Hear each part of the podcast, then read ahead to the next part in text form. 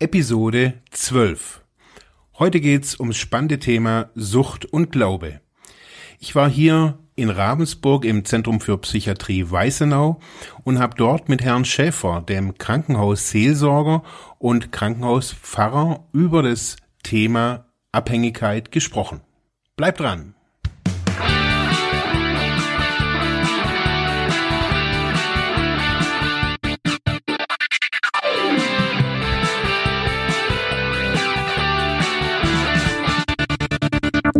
Herzlich willkommen bei Freiheit ohne Druck.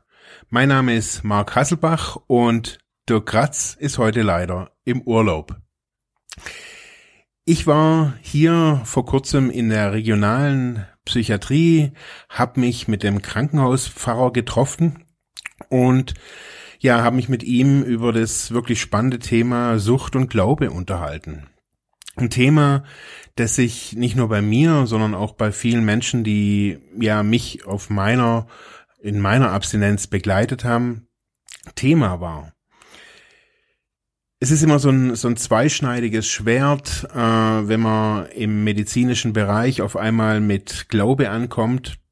Und doch, ja, zieht es viele Menschen während der Entgiftung oder allgemein in, in Krisen, während der Therapie, in Umbruchssituationen in die Kirche. Die Frage ist, was finden die da? Was ist denn Seelsorge? Wie kann Seelsorge vielleicht in einem therapeutischen Setting vielleicht ergänzen, wenn es das noch nicht gibt? Was kann aber auch Seelsorge vielleicht leisten, was eine Psychotherapie oder eine Verhaltenstherapie vielleicht nicht kann? Ja, Herr Schäfer war wirklich auskunftsbereit. Er hat am Anfang äh, ein bisschen erzählt über seine Projekte in Clean Kick, die Suchtstation für Kinder und Jugendliche. Dort macht er ja so eine Art Religionsunterricht, weil da natürlich noch eine Schulpflicht besteht. Und wir kommen dann im weiteren Verlauf ähm, des Gesprächs rüber zu ja, akut suchtkranken Menschen, die in der Entgiftung sind, wie seine Erfahrungen sind äh, als Seelsorger in der Akutpsychiatrie. Ja, und wir gehen weiter zu dem Punkt, was kann Seelsorge denn vielleicht in Zukunft auch sein? Ja, aber ich möchte gar nicht zu viel verraten. Jetzt geht's zum Gespräch. Viel Spaß!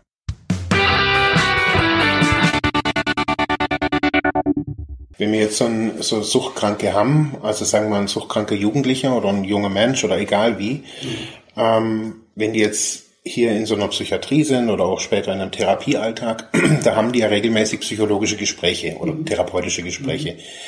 Ähm, was ist da der Unterschied zwischen so einem seelsorgerischen Gespräch? Also das ist ja auch, also beide versetzen sich so quasi in die Innenwelt, mhm. gehen da teilweise unterschiedlich natürlich auch vor, aber was ist da so die, Wieso Seelsorge?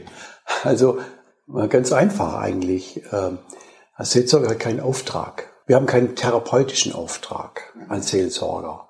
Das ist der Unterschied. Das heißt, das Gespräch kann sich frei entfalten. Ich habe jetzt keine, ich muss mit diesen Jugendlichen sozusagen, also ich muss, ich muss keinen kein Fortschritt zeigen. Ich muss keine, keine, kein therapeutischer Gewinn aus meinem Gespräch ziehen. Ich muss anschließend auch nichts aufschreiben, was dann gutachterlich oder wie auch immer äh, dann, dann nochmal eingesetzt wird, sondern ich kann frei mit den Menschen kommunizieren.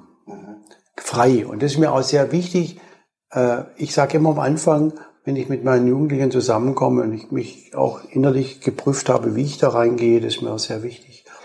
Äh, also das Schlimmste wäre, wenn wenn anschließend nach dieser Stunde, die wir miteinander verbringen, ihr sagt, es sei eine Laberstunde gewesen. Ja.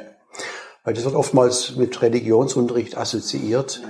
Da wird gelabert. Ja. Über Gott und die Welt, ist ja schön, aber es bringt mir nichts.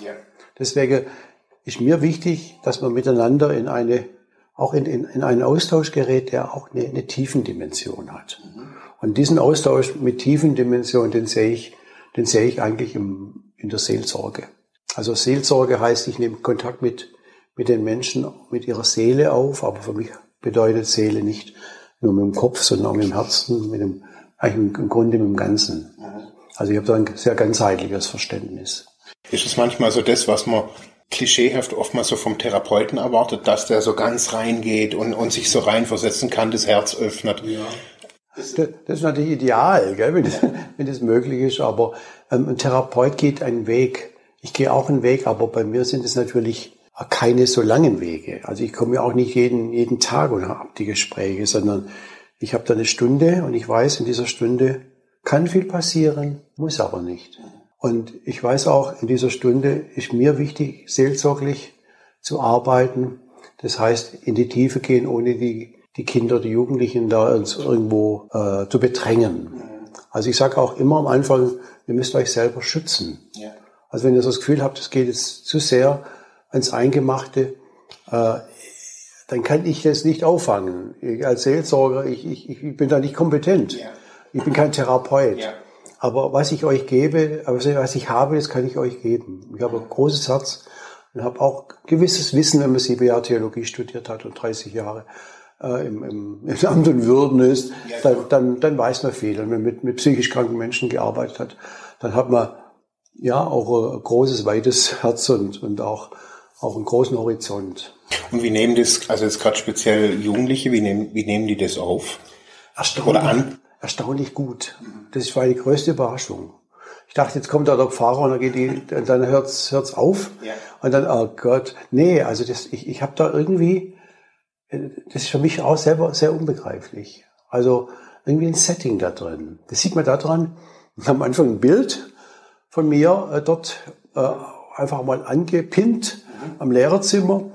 Und äh, wenn, wenn da ein Pin, ein Lind, das hatten mir mal die, die Lehrer gesagt, wenn dann die, wenn, wenn, wenn irgendwelche Bilder irgendwo angepinnt werden, dann werden die oft zerstört oder bekritzelt oder, ja. oder irgendeinen blöden Kommentar draufgeschrieben. Aber, aber dieses Bild von mir wurde nie beschädigt. Also das, das fand ich das irgendwie ganz, ganz eigenartig. Ja. Ja. Da dachte ich, irgendwie hat das für die vielleicht auch eine Bedeutung, dass da jemand auch von außen kommt. Ist mir auch wichtig, dass ich nicht zum therapeutischen Setting gehöre, sondern praktisch von außen komme. Also nochmal einen anderen Blick auch mitbringe. Auch eine andere Realität mit reinnehme. Und vielleicht spürt man das mir auch so ein bisschen ab, dass ich äh, also auch nochmal einen, sagen wir mal, einen Blick aus dem, aus, aus dem Evangelium habe. Vielleicht spürt man das mir auch ab. Ich weiß es nicht. Ich hoffe das immer. Aber das haben, haben diese Jugendlichen, haben die so, ein, so eine Art auch Hunger nach Glaube, Gott oder so einem spirituellen Leben? Also im gewissen Sinn schon, würde ich sagen. Also auch nicht alles. Ich habe, ich, ich nehme ja alle an, die kommen wollen. Und das sind da manchmal, die sagen, ich bin Atheist. Also ich, ich, ich sagen die? Ja, ja. Ich, ich behaupte das.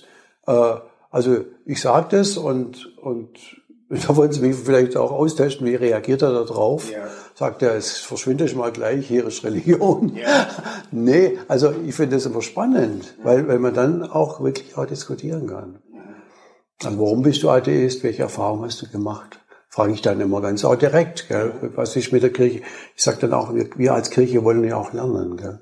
Ja. von den Jugendlichen auch lernen. Und ich sage auch immer, und das ist ganz, ganz tiefer Wurzel in mir, und einfach einfach auch wahr, wenn ich rauskomme, nehme ich immer viel mehr mit, als wenn ich reingehe. Das ist für mich ein ganz erstaunlicher Effekt und da lerne ich sehr viel. Also ich nehme mehr mit von diesen Erfahrungen der Jugendlichen, weil die haben in ihrer Suchtkarriere manchmal Menschen sterben sehen neben sich. Ja. Das erzählen sie mir auch und wie es ihnen damit gegangen ist. Wir haben erlebt, was, was alles passieren kann, wenn man auf eine, eine schwierige Bahn gerät und so weiter. Also ich nehme da unheimlich viel mit und mich wundert es auch manchmal, wie die damit umgehen können, ja, auch mit diesen, mit diesen Dingen.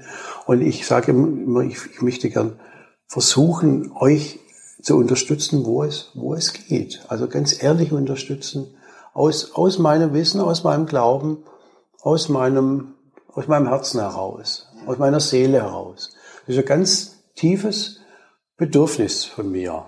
Da gehört natürlich Menschenfreundlichkeit, dazu, die habe ich, die Gott sei Dank, die, die hat da, das ist eine Grund, Grundeinstellung, Grundhaltung zu den Menschen, egal welcher äh, Couleur sie sind, im wahrsten Sinne des Wortes. Also Rassismus wäre für mich No-Go. Das ist das Schrecklichste, was, was ich mir, also Ausgrenzung, Antisemitismus, Antijudaismus, Judenfeindlichkeit, Muslim-Bashing. Äh, das ist bei mir, geht bei mir gar nicht. Also eigentlich gilt bei dir, verbunden, wir sind verbunden, die Botschaft. Oder? Genau. Mhm. Also in so einer, also ich, ich, ich versuche das immer wieder so ein bisschen so, so zu begreifen, gerade wenn es äh, um, um jugendliche, suchtkranke Menschen geht, ähm, wo ich immer wieder so raushöre, dass die auch an so einer an so einer Ziellosigkeit des Lebens auch, also so wohin soll es denn gehen? Ähm, sie erleben ganz starken Egoismus in unserer Welt, Ellenbogengesellschaft und aber auch eine, eine große Einsamkeit. Also was ich so immer wieder gehört habe, ist so Einsamkeit so eines der zentralen Themen. Ähm, ist es denn so, dass Seelsorge dann in so einem Suchthilfeprozess, sage ich jetzt mal, also durchgängig ist oder gibt es das jetzt nur bei Jugendlichen oder gibt es auch sonst irgendwo Seelsorge? Also hier zum Beispiel im ZFP kann jeder Mensch, der hier aufgenommen wird, Seelsorge beanspruchen. Also Seelsorge ist etwas, was über den Konfession, äh, über den Religionen, über den Konfessionen steht. Wenn ich in die Gruppen gehe, sage ich, dass ich äh, also für alle mich als Seelsorger verstehe, wer das möchte. Ich dränge mich nie auf. Deswegen bin ich kein Typ, der jetzt alle durchbesucht und sagt, äh, bin jetzt der Seelsorger, bin jetzt da und jetzt schwätzen wir mal miteinander, sondern ich denke, ich, ich vertraue darauf, dass die Menschen, die das in Anspruch nehmen wollen, sich auch an mich wenden. Mhm. Manche, die sind depressive, die können das oft nicht, da gehe ich auf jeden Fall auf Station mehr, bin ich mehr präsent, aber ich, ich, ich nehme den Menschen auch in seiner Eigenverantwortlichkeit auch für spirituelle Bedürfnisse ernst mhm. und biete was an. Man kann zu mir kommen, die, die Flyer von, von mir, die Prospekte. Und viele kommen da und rufen an und sagen, sie hätten gerne einen seelsorglichen Besuch. In der Schule ist es jetzt anders. Der, ich mache es ja im Rahmen der Schule. Da mache ich jetzt nicht die, die Seelsorge in dem Sinn, sondern für mich ist wichtig, dass es, dass es auch ein Unterrichtssetting ist. Ja. Ein ganz anderes Setting. Das ist, was, ist ein bisschen ein, andere, ein anderes Setting einfach. Also als Seelsorger komme ich im Gespräch, meistens im Einzelgespräch oder im Gruppengespräch. Und da ist es eine, sagen wir, eine Schulsituation. Ich möchte mit denen auch was erarbeiten. Ich frage dann auch, was interessiert euch? Also ich bringe, ihr habt jetzt da diese Themen, zum Beispiel, wie gehen Menschen miteinander um, Beziehung, Konflikt, Versöhnung. Das habe ich so als den Ur, das Urthema empfunden. Also Beziehung, Konflikt, Versöhnung, die sind, die stecken. Miteinander.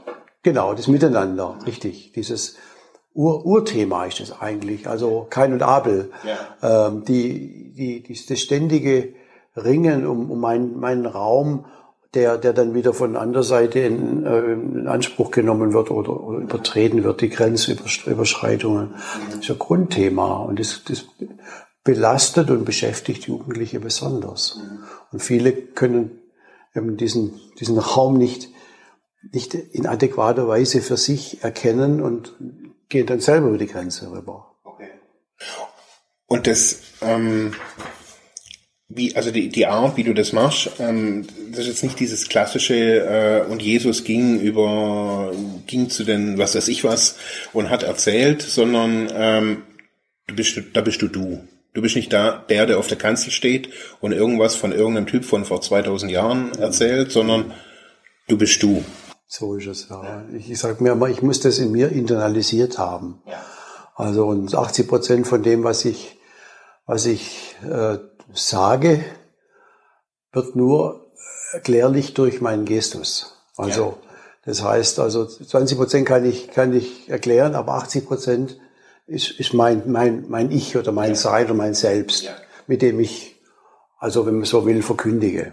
Also mein, durch, durch mein, mein ja, durch meine Ausstrahlung oder durch, durch, durch mein Ich oder durch, durch meine Art, wie ich Beziehung aufnehme, wie ich, wie wir miteinander in, einen, in, in, ja, in eine Schwingung reinkommen. Das ist eigentlich ein schönes Wort. Okay. Wenn es miteinander, wenn es funktioniert, also wenn, wenn die Chemie stimmt, kann man auch sagen. Du hast jetzt schon schon 25 Jahre Erfahrung in der Arbeit mit zuchtkranken Menschen. Ähm, glaubst du, dass Gott und Glaube hilft? Also das würde ich sogar behaupten. also Äh, also wenn ich mir Gott vorstelle als die große Ressource für Sinn, ist jetzt kein, kein, keine Definition, die in der Bibel so steht. Ja. Aber für mich ist das Thema Sinn ganz, ganz wichtig. Ich kann Sinn nicht dozierend unterrichten, sondern ich gehe mit, mit meinen Jugendlichen äh, in einen, sagen wir mal, Sinndialog oder Diskurs rein. Das steckt immer so dahinter. Weil ich, ich gehe davon aus, die, die Kinder, Jugendliche, die Menschen, Erwachsene suchen, suchen nach Sinn. Und Gott ist für mich die Ressource für Sinn. Also die, die Quelle. So kann man es so biblisch mal ausgedrückt, die Quelle des Lebens. Ja. Äh, den, das heißt ja mal im, Psalm so schön, denn bei dir ist die Quelle des Lebens. Und in deinem Licht sehen wir das Licht. Das heißt, es hat für mich so zwei Ursymbole, Licht und Quelle. Und das verdichtet sich in, in den letzten Fragen in, in, in Form von Sinn, von, als, als Ressource für Sinn. Und der Religionsunterricht will das aufspüren. Und, und ich glaube, dass, dass der, ich glaube, dass der Glaube da viel dazu beitragen kann. Also das Vertrauen, das diesen, diese Kinder und Jugendlichen oftmals nicht mehr, nicht mehr haben, dass sie die, dass sie dieses Vertrauen in den tieferen Sinn ihres Lebens auch nochmal neu anpacken können oder nochmal neu angehen können. Ich bin da zurückhaltend, vorsichtig, weil ich weiß auch, dass Vertrauen gnadenlos verletzt werden kann, ja. auch von Seiten kirchlicher Menschen. Mhm. Das, das, erschüttert mich immer zutiefst, wenn ich davon höre, wie zum Beispiel Missbrauch geschieht oder, oder Übergriffe, ja. solche Dinge, gerade von Seiten von, von Gottes Bodenpersonal, also wo es eigentlich, wo sich eigentlich eine ganz andere Perspektive öffnen soll in Richtung Vertrauen und Evangelium. Also das, deswegen will ich da jetzt auch, also ich behaupte das jetzt nicht äh, apodiktisch, dass, dass in der Kirche nur das, tolle Vertrauen und so weiter herrscht. Aber ich muss es für mich ja irgendwie fassen. Ja. Und äh, ich arbeite auch da ständig dran, damit ich selber so ein Verständnis dafür gewinne. Aber so die, also die, die Menschen, die also wenn ich jetzt mal so von mir ausgehe, so als, als Suchtkranker, ähm, man sieht keinen Sinn, man sieht nur Elend, man sieht nur ätzenden Alltag, sage ich jetzt mal, mhm. über Tage, Monate, Jahre. Und mich begleitet diese Frage auch schon irgendwie mein halbes Leben so. Also dieser, dieser Sinn äh, und aber auch dieser Glaube oder, oder Kirche oder was weiß ich, was ich da immer wieder gesucht habe oder suche. Äh, ich bin immer wieder in Kirchen gegangen. Überall, wo ich war, bin ich in Kirchen gegangen. Aber die Frage ist, ich habe immer wieder Leute erlebt, die in, in, im Glaube, in der, während der Sucht, in der Glaube, im, Glaube irgendwas gefunden haben und die bis heute abstinent leben. Und ich habe mich immer gefragt, was finden die denn da eigentlich? Was ist dieser Sinn? Was ist dieser Gott? Also man kriegt es irgendwie nicht so zusammen. Also man sieht auf der einen Seite diese harte Einsamkeit, diese harte Sucht, die gnadenlos ist und Menschenleben fordert und Elend herbeiruft. Und auf der anderen Seite, sag ich mal, muss ich da vertrauen, glauben in irgendwas, was ich nicht sehe, was ich nicht spüre, nicht riech. Ein Therapeut und Heroin und Alkohol, das rieche ich, sehe ich, kann ich kaufen. Und Gott kann ich halt irgendwie nicht kaufen. ja, ich soll drin vertrauen. Und ähm, ich frage mich immer, wie, wie, wie funktioniert das? Wie kann ich, wie, wie, wie, wie komme ich dahin? Das kann ich nicht sagen. Also ich glaube, der Weg jedes Einzelnen ist ein jeweils anderer. Und ich glaube, da gibt es keinen, keinen festen Weg.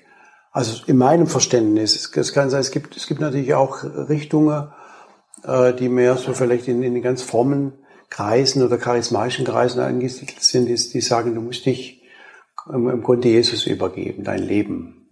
Also musst, musst sagen, das was ich, was jetzt bis jetzt war, war einfach war gar nichts und jetzt muss ich jetzt komplett vom aus dem Alten aussteigen und ich übergebe mich Jesus und er wird es für mich richten und ähm, und die dann ihren Weg finden. Also, aber das, das ist, ich glaube, eher die Ausnahme, dass das so, dass es da Einzelne gibt, die, die diese äh, ja, die, die mit diesem Schritt dann auch dauerhaft, also ich, ich kenne auch viele, die haben das auch so gemacht und sind dann später ganz arg enttäuscht gewesen, wieder eben von Kirche und von Gott und so weiter und dann wieder zurückgerutscht sind. Das kann umso, umso schlimmer wieder auch zurückgehen. Ja. Aber ich finde es für jeden toll, der, das, der diesen Weg so für sich sucht und, und findet auch. Ähm, also ich bin so eher so ein bisschen auf die sanftere Tour und sage mir, ähm, also ich mache das Angebot an Glaube, an Spiritualität, aber ergreifen muss es jeder und jedes selber. Und das kann, das kann ein Bibeltext sein, der einen berührt. Es kann ein, ein, Kirchenbesuch sein, wo ich das spüre. Das sind, das ist noch für mich ein, ein Resonanzraum für Gefühle unterschiedlicher Art. Ich fühle mich da aufgehoben. Da gibt es viele Beispiele, die sagen, in der Kirche, da, da merke ich, da wird geweint, da wird gelacht, da, da ist Freude, da ist Tanz, da ist auch bitter, bitter, bitter große, starke Traurigkeit in, in diesen Mäuer, in diesen Gemäuer gespeichert. Und da fühle ich mich wohl, weil das alle Emotionen zulässt.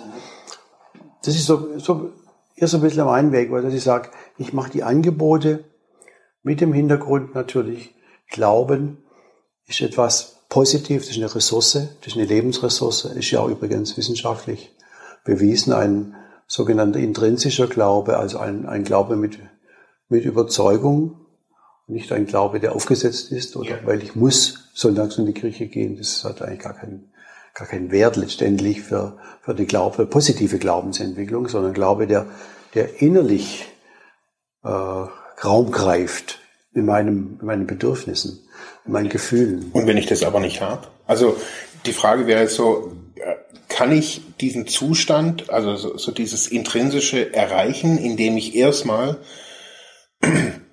regelmäßig in die Kirche gehe, sagen wir ich gehe jetzt, ich komme in die Therapie, habe jeden Tag Zeit, ich gehe jeden Tag in die Kirche, setze mich da eine halbe Stunde hin, jeden Tag, ob ich dran glaube oder nicht, bis ich was dran erlebe.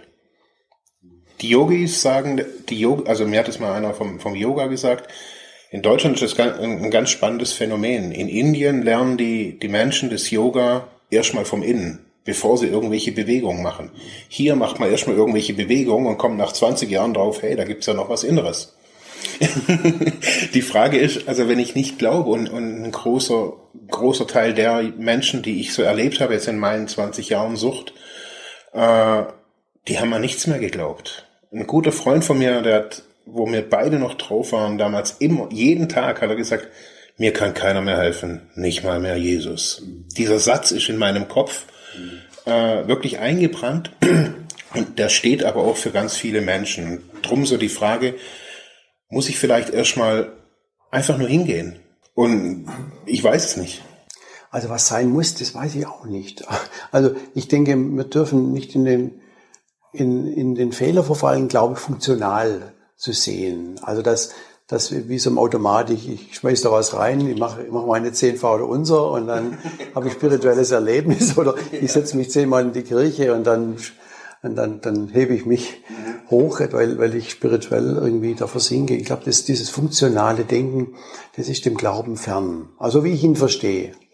Also das ist für mich äh, ja, das sind manchmal einfach auch so, so Erlebnisse, die ich manchmal, die kann ich nicht steuern. Also eine, es kann eine Musik sein, es kann ein schöner Text sein, kann ein Bild sein, kann eine Predigt sein, kann ein Lied sein, das ich singe, äh, oder, oder wirklich ein, ein Konzert, wo ich, wo ich innerlich mich, mich so, so wohlfühle, dass ich denke, da, da steckt eine andere Kraft dahinter als, als nur das, was ich so beschreiben kann. Was mich dann auch nochmal reinnimmt in eine, in eine neue Sphäre. Und das, das kann eigentlich täglich sein. Ein, ein kluger Mensch hat mal gesagt, der Glaube muss immer für eine Stunde halten. ja, bis er dann wieder, wenn er dann, äh, also den Glauben, der, der jetzt ein für alle Mal Wirksamkeit entfaltet, äh, das, das, so, also ich kann mir das gar nicht vorstellen, dass sowas gibt. Also immer wieder auch neu aus sich schenken lassen auch dran arbeiten. Also das widerspricht sich bei mir nicht. Also das ist für mich ein Kontinuum eigentlich von Erlebnissen, Erfahrungen, guten Gesprächen. Und da denke ich, da kann einfach auch so ein Funke von, von Zutrauen in die, die Jugendlichen fallen, wenn wir an einer Stelle plötzlich hineinkommen in, in ein Erleben, jetzt im, im, im unterrichtlichen Setting, von etwas, was mich unmittelbar angeht, was ich nicht beschreiben kann, aber, aber plötzlich merke ich, da ist dann noch was anderes da als mein, meine Traurigkeit oder meine Einsamkeit oder meine Verzweiflung. Ja. Und, und, und auf solche, solche Erlebnisse hoffe ich. Mhm. Die kann ich, die kann ich nicht steuern. Ja. Auch als, als Erzählsorger sowieso nicht. Mhm. Aber ich kann das Angebot machen und kann, ja, mit meiner, meinem Wissen, meiner Erfahrung und vielleicht mit, meinen Emotionen, mit meiner Emotionalität und mit meinem Versuch zur Seele äh, Kontakt aufzunehmen, mhm. seelisch Kontakt in, in, der Schwingung, in eine Schwingung zu kommen, kann ich vielleicht etwas bewirken. Du hattest mal in einem früheren Gespräch äh, so gesagt, dass, dass es hier auf der Entgiftungsstation die Seelsorge so über die Jahre nicht mehr so richtig angenommen wurde. Was glaubst du, was ist da so der Grund? Also wollen das die Leute nicht mehr? Haben die gar keinen Kontakt mehr zu überhaupt dem Begriff Seelsorge? Oder was denkst du, was? Ja, Se Seelsorge kommt immer so ein bisschen verstaubt daher. Also das Wort schon. Es, es klingt ähm, vielleicht, wenn ich vielleicht wenn ich anbiete, spirituelle Runde oder dann, aber das, das für mich ist das ja nichts anderes eigentlich. Spiritualität ist ja auch Seelsorge. Es gibt Spiritual Care, das heißt im Amerikanischen, da heißt Seelsorge Spiritual Care. Also spirituelle Sorge. Also, aber ich glaube, das, das liegt nicht am, am Begriff. Ähm, das ist auch vielleicht so, dass ich nach zehn Jahren, wo ich da jeden Mittwochmorgen bei der, bei der Morgenrunde 25 leere Gesichter gesehen habe, dass das bei mir so ein bisschen abgestumpft ist auch und dass ich auch nicht mehr die, sagen wir mal, die, die Motivation hatte, äh, ja, oder vielleicht auch, auch, auch nicht mehr die Kraft hatte, meine, meine Dinge da so anzubringen. Also so, dass es auch bei anderen eingenommen wird. Interessanterweise, das entspricht dann auch dem, was ich vorher gesagt habe, die Personen, die so neben mir saßen, die, die hatten, da habe ich immer das Gefühl, die, die wollten dann irgendwie Kontakt aufnehmen. Die, die dann weiter das war ja so ein Kreis, so ein runder Kreis, die weiter weg waren, die dachten, jetzt geht er wieder und dann gut. Aber die hatten dann, irgendwie hat es auch was vielleicht mit der Nachbarschaft zu tun, mit diesen Feelings, die man dann einfach so, so, äh, ja, also ich weiß es nicht. Ich, ich habe ich hab deutlich, ich will jetzt auch mal wieder einen Versuch starten. Ich habe jetzt mal eine Weile nicht mehr auf der 61, aber ich bin gestern erst davor gestanden. Ja, dachte, ich muss da mal wieder, nachdem ich den Chefarzt auch gut kenne und so, äh, mal wieder mit wieder mal einsteigen. Mal wieder ein neuer Weg. Weil, also mir kommt, mir kommt es gerade so bei dem, bei allem, was du so erzählst, denke ich mir, eigentlich habe ich, hätte ich das eigentlich, also habe ich mir das immer gewünscht. Mhm. Also sei es in der Entgiftung, in der Psychiatrien, wo ich da so war, sei es aber auch während der Therapie. Also wir hatten da schon Leute, die waren wirklich gut. Also ich weiß nicht, ob sie Seelsorger waren, aber die waren wirklich gut. Aber ich glaube, so wie, wie psychotherapeutische Termine, sage ich jetzt mal, äh, auch rar sind in, während einer therapeutischen Phase, so könnte man, glaube ich, also so wäre mein, meine Idee gerade so, das doch in, in therapeutische Settings viel mehr einbauen. Also das, was du so beschreibst vom Unterricht von den Kindern, da hatte ich gerade so ein Bild, hey, sowas hätte ich, hätte ich voll super, sowas hätte ich echt gut gefunden. Und ich glaube, das hätten viele gut gefunden. Mal so ein, wieder so einen neuen, so ein neues Bild auf Glaube kriegen. Weil ich glaube, also woran, was ist Sucht? Ist ja so eine, so eine Ego-Krankheit, sage ich immer gern dazu. Ja, also ist ein ganz extremes Ego. Also nur ich, ich, ich, ich, ich, nur schnell. Äh, und Glaube ist so, mein, also das ist so wie es ich erlebe, der große Gegenspieler. Also das ist Verbundenheit, äh, man muss ja nicht unbedingt irgendwas mit Christus. Achtsamkeit auch. Also das, das also so also die, die Achtung für den anderen. Also wenn es heißt, äh, liebe deinen Nächsten wie dich selbst, da ist die Gefahr, dass man das, das selbst wie dich selbst vergisst und verschluckt. Also nur den Nächsten liebt, aber vielleicht ist das beim, bei der Suche gerade umgekehrt, dass man sagt, ich will nur mich lieben und, ja. und, den, und den Nächsten und Gott nicht. Also, oder so schwer das ist. Also ich denke, Nächstenliebe ist so eines von den schwersten, was es gibt. Also, und auch Gott lieben. Also da müssen wir sich immer auch darüber verständigen. Aber ich merke auch, deswegen der, das Unterrichtssetting, das Verständigen drüber ist das Interessante. Die, also die Frage, äh, die, die fand ich von einem Jugendlichen mal so krass und so klasse. Äh, Herr Pfarrer Schäfer, Sie glauben doch selber nicht, was Sie jeden Sonntag von der Kanzel runter verzapfen. da könnt ihr jetzt so reagieren und sagen, raus, könnte ich.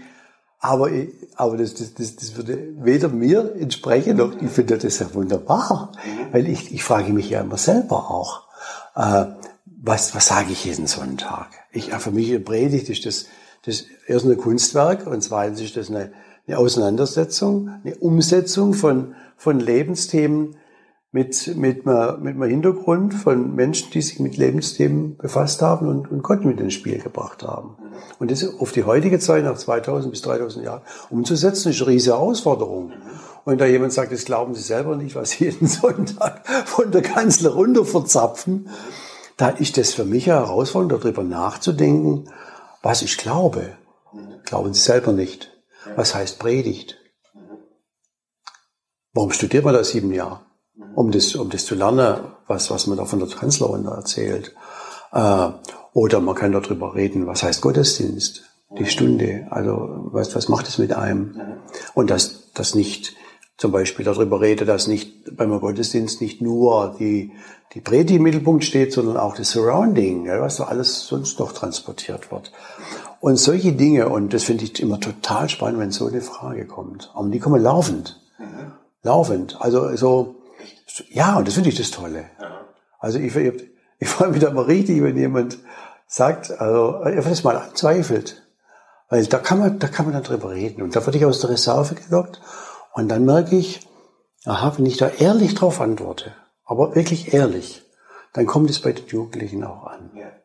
Wenn ich da rumschwurbel und, und Klar, das, das will, wollen die nicht. Das wollen die nicht. Ja. Weil die selber, die haben nichts zu verlieren in der Sucht, gell? Die, die wissen, probieren wir das, nehmen wir das mal mit. Ja.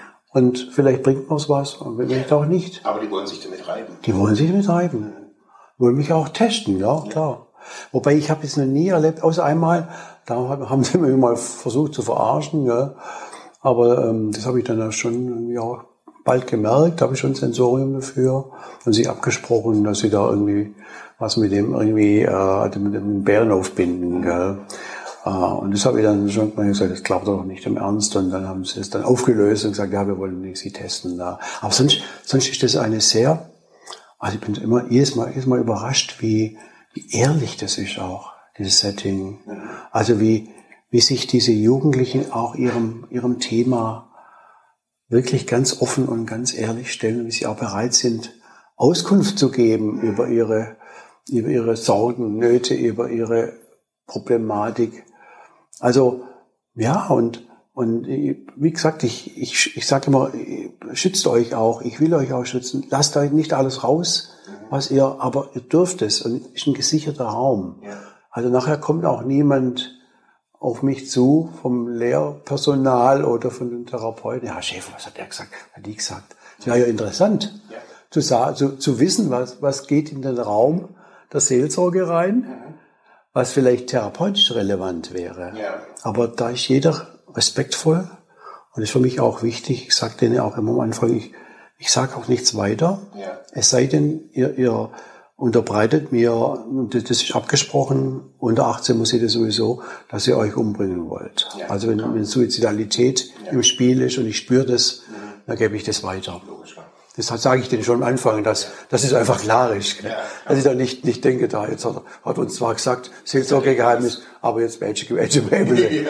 Da, also, das ist eine, wichtig, eine wichtige Grundlage auch ja. meiner Arbeit. Also die, die Verschwiegenheit und, äh, und aber es kann, sagen wir, therapeutisch Relevantes da schon auch hochkommen. Das ist schon richtig. Und dann versuche ich, wenn ich es merke, dann versuche ich mit diesen Jugendlichen so, so zu sprechen von meiner Ebene, dass sie das auch in, in der Therapie einbringen, das Thema. Wenn, wenn, ich, wenn ich das Gefühl habe, das ist irgendwas was Brisantes oder das kann ihnen auch helfen, da mal weiter zu.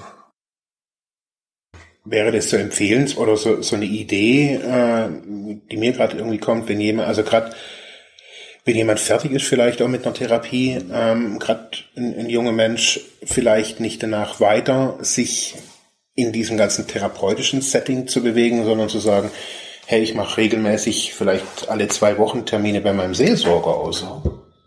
Ja, alles möglich. Echt? Ja. Und das, also mal rein äh, formal kostet das was, wenn, wenn das jemand machen würde? Also ich muss was überlegen, ich habe ja auch noch andere äh, Bereiche im Jetzt mal unabhängig von dir, aber, aber so rein von der Idee her? Na klar. Also das, wenn, wenn der, also ich gehe mal davon aus, dass wenn, wenn die Jugendlichen entlassen werden, nach Hause oder in eine therapeutische Einrichtung oder in einem Wohnheim oder wie auch immer, was sie da für einen Weg sich wählen oder auch gewählt hat, äh, dass sie da auch Kontakte zur Kirchengemeinde aufnehmen können oder zum Seelsorger demnach. Und wenn der ansprechbar ist, das weiß man ja nicht, wenn er, er braucht er sollte schon eine gewisse ja, Bereitschaft haben, auf, auf dieses Setting auch einzugehen, auf die Jugendlichen. Das ist manchmal nicht so der Fall, weil einfach auch die Ausbildungshintergründe fehlen. Ja. Das, aber man kann ja anfragen. Aber man kann anfragen, ja. klar. Wenn ich da spüre, diese Geschichte, weil ich merke das manchmal, wenn die Geschichte erzähle, ich lasse die ja immer so einfließen, die kirchlichen, also die, die biblischen Geschichten, die, äh, wenn ich dann erzähle, das sind die ganz Ohr, gell? Mhm. Das ist, das mag ich spüre richtig. Also das Erzählen ist auch gut und ja. wichtig, weil das auch, auch vieles in einem auch in Bewegung bringt. Und, und wenn man so solche Geschichten, und das sind ja alles Lebensgeschichten, die in der Bibel stehen, äh, wenn, wenn die dann in, ja, wenn, wenn man die aufnimmt und wenn, wenn, man, wenn, wenn man darüber redet oder, und auch ein bisschen erklärt davon, äh, dann, dann kann das schon einen tiefer reinführen in die, in die, ja, in, in diese Sinngebungsfrage. Ich glaube, dass das ganz viel mit Sinn. Das ist übrigens mein, auch der, der Ansatz, wie ich da überhaupt zu diesem Job gekommen bin. Da hat mir der Schulleiter gesagt, hat mir mal gefragt, das war vor 20, 2000, war es im Jahr 2000, bald 20 Jahre her, äh, Herr Schäfer, ich weiß noch ganz genau, wir Lehrer sind überfordert, wenn die Schüler mit 16, 17 die Sinnfrage stellen. Können Sie nicht sowas wie einen Sinnunterricht anbieten? Unterricht in Sinnfragen. Aber ich dachte, geht's noch? Gell? Also, also Sinn kann man doch nicht dozieren. Ja. Muss man doch finden, irgendwie. Ja, oder erleben dann auch. Ja, ja. oder erleben. Ja. Und das hat mich aber so begeistert, also ich habe mich nicht losgelassen. Und daraus ist eigentlich, wenn man, wenn man so will, eine Lebensaufgabe geworden. Also gerade aus dieser, durch, den. Durch, durch diesen Schulleiter hier von der Kinder-Jugendpsychiatrie, der, also von der, von der Krankenhausschule. Und da habe ich gesagt, okay, ich muss überlegen. Und, da, und so kam ich da rein. Und heute ist das eine, also wirklich eine ganz tolle Kooperation. Dann wäre es eigentlich so ein also so, so stelle ich es mir jetzt gerade so im Kontext Zucht vor, mal so ein Appell an die ganze Nachfolgende oder junge Seelsorger, mal zu sagen, hey, der Bereich Sucht oder allgemein äh, Psychiatrie, ja. ähm, mein, was, ich kenne es jetzt nur von meinem Erleben und das, was ich so erlebe, äh, ich habe so lange therapeutische Settings besucht, bis mir irgendwann mal gesagt hat, das war alles für Katz. Und das habe ich selber gemerkt. Ich war bloß noch da, weil ich da war. Weil es Routine war, bin ich zum Therapeuten gegangen, weil ich immer schon da war. Aber, und ich habe tausendmal die gleichen Fragen beantwortet, habe aber für mich selber nichts rausgefunden.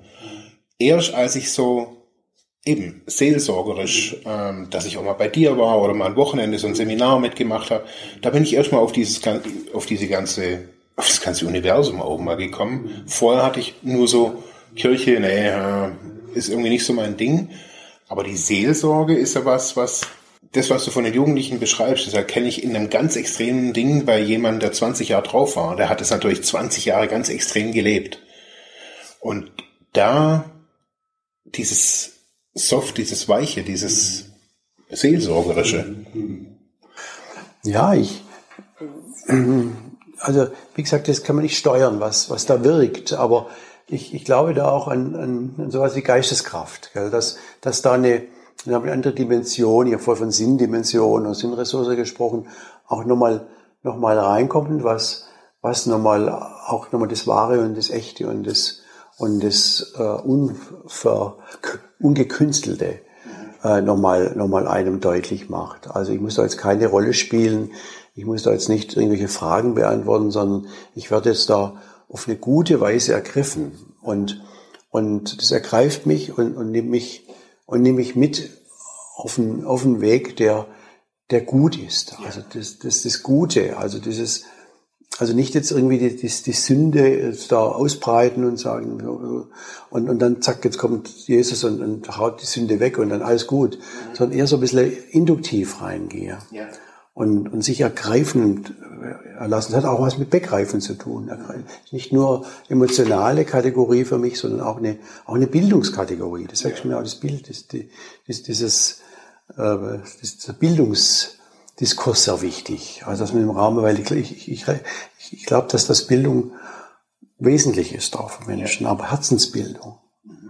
Herzensbildung, das ist, glaube das, was die Seelsorge will. Also nicht Trichter auf den Kopf und jetzt geht mal rein und macht deine, macht, klar, ich bin auch, äh, ich bin kein Verhaltenstherapeut, aber ich, ich, ich sehe den Sinn von Verhaltenstherapie wohl an. Gell? Ja, aber ich, ich sehe dann nochmal eine, Ne, vielleicht nochmal eine andere Tiefe da drin. Und ich würde auch meine Arbeit hier nie alternativ verstehen. Ja, das ist ergänzend. Das ist ergänzend. Ja, das ist ein Angebot. Mhm. Und Religion muss frei sein. Das ja. muss, muss jemand frei wählen. Das ist auch eine freiwillige Sache. Und nichtsdestotrotz denke ich mir, also dass es also so jetzt auch nach unserem Gespräch, glaube ich, so, dass es eigentlich noch viel größer Angebote wäre müsste und viel vielschichtiger auch. Ja, also ich, ich arbeite daran eigentlich. Also das, das war so mein Ansatz dass ich das Buch geschrieben habe, äh, weil ich, weil ich das, das einfach, weil das so für mich so gut funktioniert hat und für andere auch, dass ich mir gesagt habe, das muss ich eigentlich irgendwann auch festhalten. Ja. Also da muss, da muss, damit auch irgendwie, es muss auch weitergehen.